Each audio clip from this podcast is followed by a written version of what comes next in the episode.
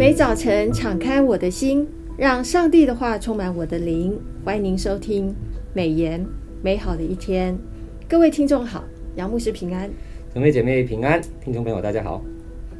呃，我们按着每日研经释义的进度，进入马可福音七到九章。啊、哦，马可福音其实不长，不长，呃，十六章哈。章。现在我们已经这样子是一半了嘛？嗯，七到九章，在这几章当中啊，主耶稣的服饰还是很忙碌。是。然后门徒开始有一些差遣。嗯。那一样，我有三个问题要来请问一下杨牧师。第一个就是面对文士还有法利赛人，他们认为耶稣的门徒中有人没有洗手就吃饭。嗯。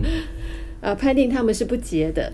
那耶稣怎么为门徒来辩辩论呢？是好问题哈。从耶路撒冷来的法利赛人，还有几个文士哈，就是那一些啊旧约的圣经专家哈。嗯。他们到耶稣那里聚集的时候，观察到并质问耶稣：门徒为什么没有遵照古人遗传的洗手礼吃饭呢？啊，就是马可福音七章五节所提的。当时候的吃饭洗手礼跟卫生的需求无关。而是源自于犹太人与要与外邦人隔离的法律规定啊。那借着许多的捷径里，犹太人养成了鄙视外邦人是污秽不洁的观念。耶稣的回答来自于圣经，上帝在以赛亚书二十九章十三节所宣告的：犹太人只是用嘴唇敬拜、尊敬上帝，但心却远离上帝。他们将人的吩咐当作道理教导人。马可福音七章六到七节所提的，可悲的是，这些人只会讲得漂亮的话，却没有在生命中活出上帝的话。但上帝看透他们一切的伪善。耶稣很讽刺地指控他的敌人哈，背弃了上帝的命令，而只在意古人的传统。马可福音七章八节所提的，他举例说明他们如何用人为的传统。让他们不用遵遵循上帝的律法。十诫当中的第五诫，当孝敬父母。马可福音七章十节，经常意味着财务上的供给啊，供给哈。但法利赛人却运用传统所谓的过耳版，过耳版就是奉献给上帝的礼物。马可福音七章十一节，让人可以宣告已经将财物奉献给上帝。就不用再给别人，连自己的父母也不例外。耶稣一定对这些灵性盲目又伪善的宗教领袖大为愤怒。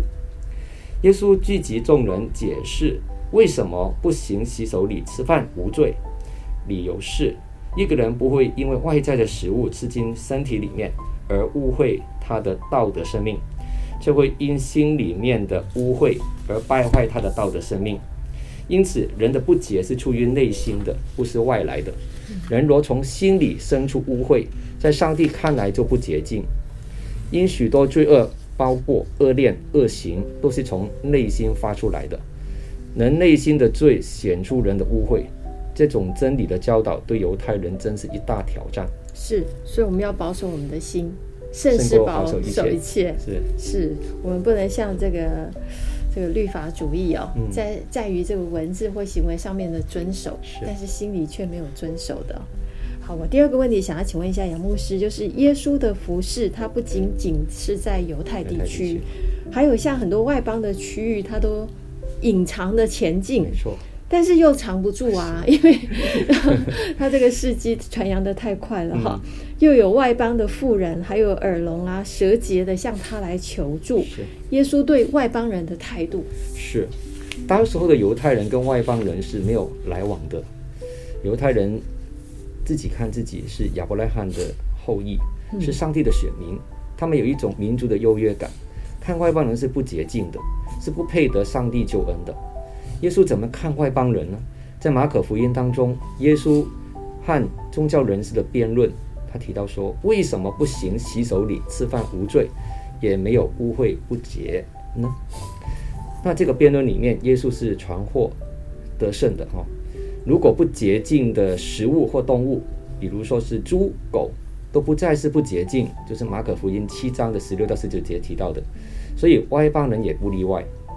马可低调的记载，耶稣进入推罗西顿的外邦地区，进入外邦妇人的家，远去的赶出他女儿身上的污鬼，还有在底加坡利啊近距离的医好耳聋舌结的病人，这两个故事，比让马可福音的外邦读者们大受鼓励。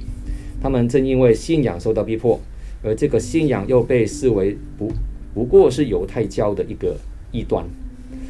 为什么耶稣要进入外邦人的房子里面呢？当时候的外邦人被认定是不洁净的，犹太人不会跟外邦人同处一室，更不会进入他们的家，不然自己就会沾染不洁了。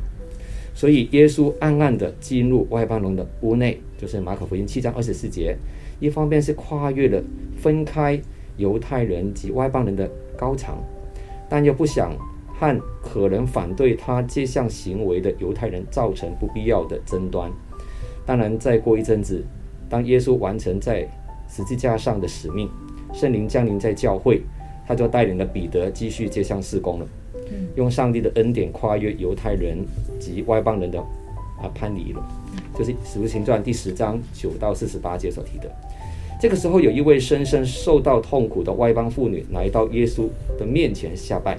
恳求他赶出他小女儿身上的污鬼。哦，马可福音第七章的二十五到二十六节，耶稣的回答就是马可福音七章二十七节，显得非常的无情。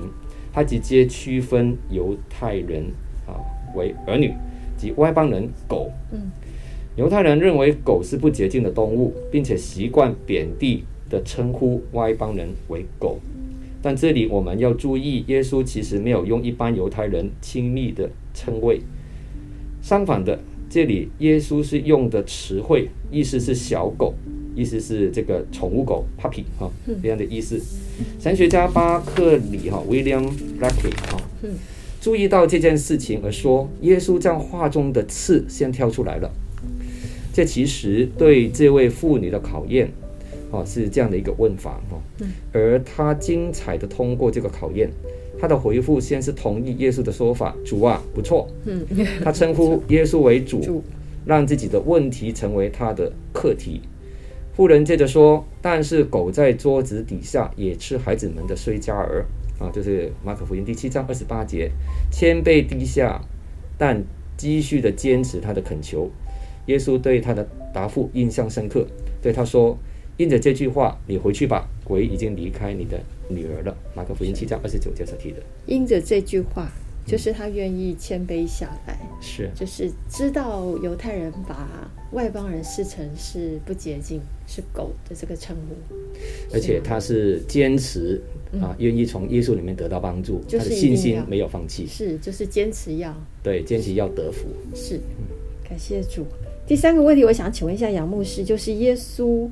啊、呃，让门徒有独立服侍的机会，但是门徒没有，呃，就是无力赶鬼哦。嗯、那门徒请教耶稣，为何只有主能赶出，嗯、他们却不能？嗯、那耶稣的教导又是什么？是，这是很多弟兄姐妹想问、想了解的问题哈。嗯，圣经学姐哈，有一位啊解经王子叫做坎伯摩根哈，嗯，Campbell Morgan，他写道，他看到争辩不休的文士，苦恼的父亲。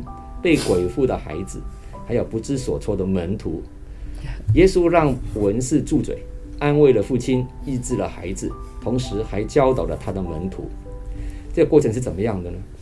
门徒问耶稣，为什么他们无法赶出这个恶鬼？啊，就是马可福音九章二十八节。耶稣之前岂不是已经给了他们赶逐恶鬼的权柄吗？嗯，马可福音六章七节，耶稣回答说：这类的污鬼。或许是污鬼当中比较高阶强悍的，嗯，费用祷告这一类的鬼总不能出来啊。马可福音第九章二十九节，有一些经文记载的是祷告及进食，哦，就是费用进食这一类的鬼总不能出来。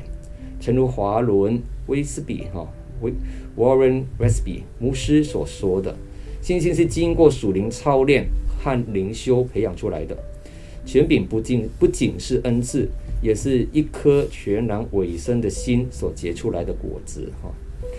门徒也许以为自己已经拥有赶鬼的能力哈。马可福音六章二十七六章第七节，可以随意的运用，却不知道仍然要不断的依靠上帝，向神来祈祷啊。马可福音九章二十九节，若单靠自己，就无益欲只求神迹而不是靠神的人了？啊，啊这是马可福音九章十九节。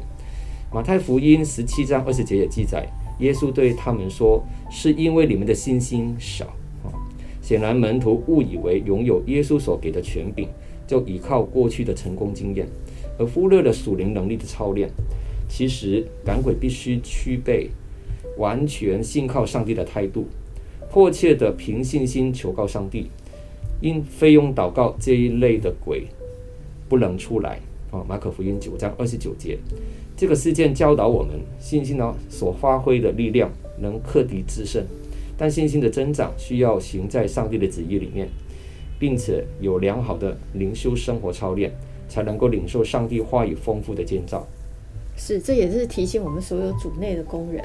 好吧，牧师哈，嗯、其实祷告读经是我们很重要的，每天一定要做的事。特，而且祷告也是我们要常常操练的一个权柄啊。是啊，有很多的事情我们放在祷告里啊，也许成在适当的时间点就给我们成就，也许没有成就也没有关系。是，我们耐心等等候，我们耐心等候啊，至少我们的神是很赐平安的神，让我们的心怀意念都是平安的。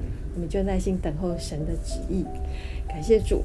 那啊、呃，感谢今天杨牧师的很精彩的分享哈。谢谢。那我们今天美言美好的一天就分享到此，谢谢您的收听。愿上帝的话语丰富充满我们的生活，使大家福杯满溢。